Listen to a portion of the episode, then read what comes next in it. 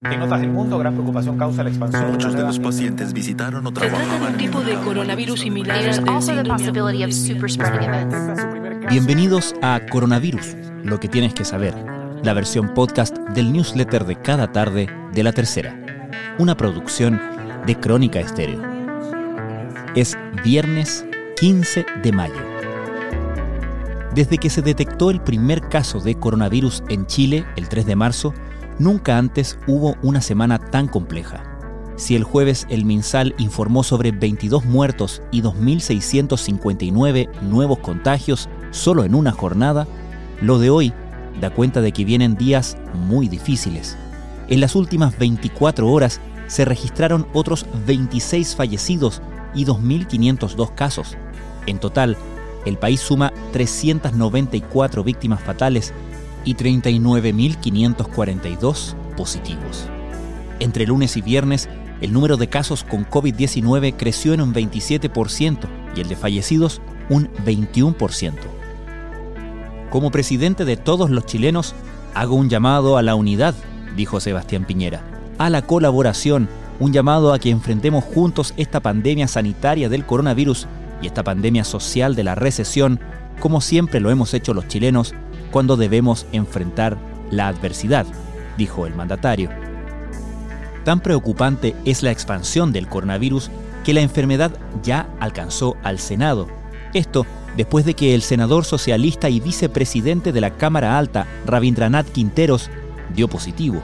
El legislador se sometió al examen tras acudir el jueves a la moneda a una reunión con Piñera.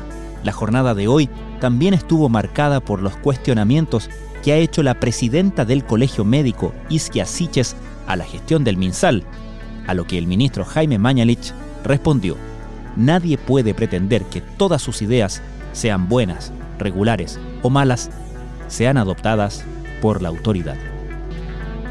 Estos son algunos de los contenidos que destacamos en la cobertura de la crisis del coronavirus en la tercera.com.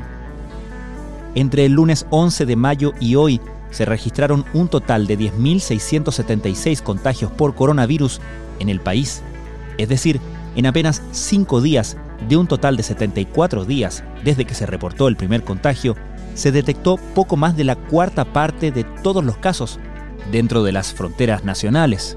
Por lejos, la región metropolitana es el epicentro del COVID-19 en Chile. A partir de las 22 horas de hoy, más del 90% de la población de la región metropolitana comenzará un inédito e histórico confinamiento. Justo antes de que comience a regir la nueva cuarentena, el gobierno modificó y restringió ciertos permisos. Así, limitó la cantidad de permisos que puede obtener cada persona de 7 a 5 por semana y se eliminaron las autorizaciones de retorno a domicilio, cambio de domicilio y el traslado de niños, niñas y adolescentes. Revise en el link de la tercera.com estas nuevas medidas. Los especialistas han sido claros en que en el riesgo de contraer coronavirus la edad no es una variable crítica exclusiva.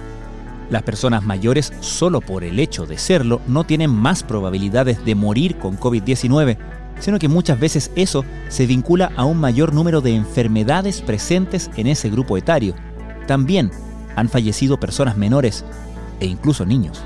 De todos modos, el grupo más afectado en Chile ha sido la tercera edad. Hay una tragedia en curso en un hogar de la Fundación Las Rosas. 14 ancianos han fallecido y 44 residentes han dado positivo en el recinto Jesús Crucificado de Independencia. Todo habría partido con una trabajadora que contrajo el virus. La Seremi de Salud Metropolitana confirmó que luego de constatar deficiencias en sus protocolos, inició un sumario sanitario. Uno de los grandes temores sobre la pandemia es la posibilidad de una segunda ola. En Itaewon, el barrio bohemio de Seúl, se dispararon los contagios.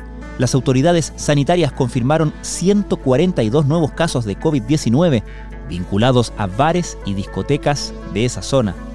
Más de 24.000 personas ya han sido examinadas. Los restaurantes del futuro. Distancia de al menos un metro entre los comensales y también con el personal. Uso de mascarillas y guantes para garzones y cocineros.